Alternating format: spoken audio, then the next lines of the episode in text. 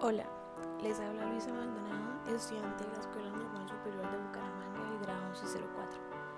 A continuación trataremos en el tema de la ambivalencia en la esencia del ser humano, tomando como referencia el libro En la senda del contrario, del autor Martín Blasco.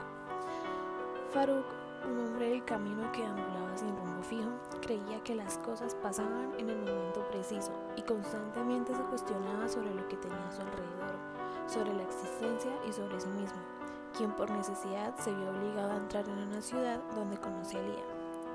Una clara representación de la ambivalencia es la forma en la que Alía ve a Faruk, pues en el presente es quien la ayuda sin importar las circunstancias y problemáticas que se presenten, pero en el pasado fue la persona que más daño le causó, tanto a ella como a la ciudad completa.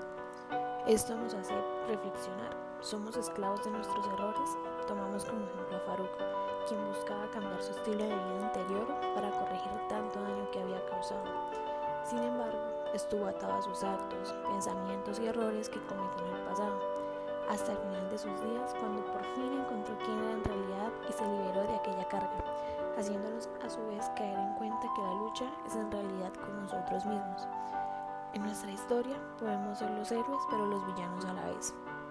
La ambivalencia está presente de una u otra forma en nosotros, ya que muchas veces nuestros pensamientos, deseos y comportamientos actúan de manera contradictoria. Estamos en constante evolución, ya sea para bien o para mal, pero mantenemos un conflicto interno acerca de nuestro pasado y nuestras acciones. Odiamos lo que un día fuimos y odiamos lo que probablemente llegaremos a ser, haciéndonos múltiples cuestionamientos acerca de nuestro propio ser y preguntándonos, ¿realmente sabemos quién tenemos a nuestro lado? aquella persona está mostrándonos una única cara de la moneda ocultando su verdadero ser, o por el contrario, somos nosotros quienes no hemos reflejado a la persona que llevamos verdaderamente en nuestro interior.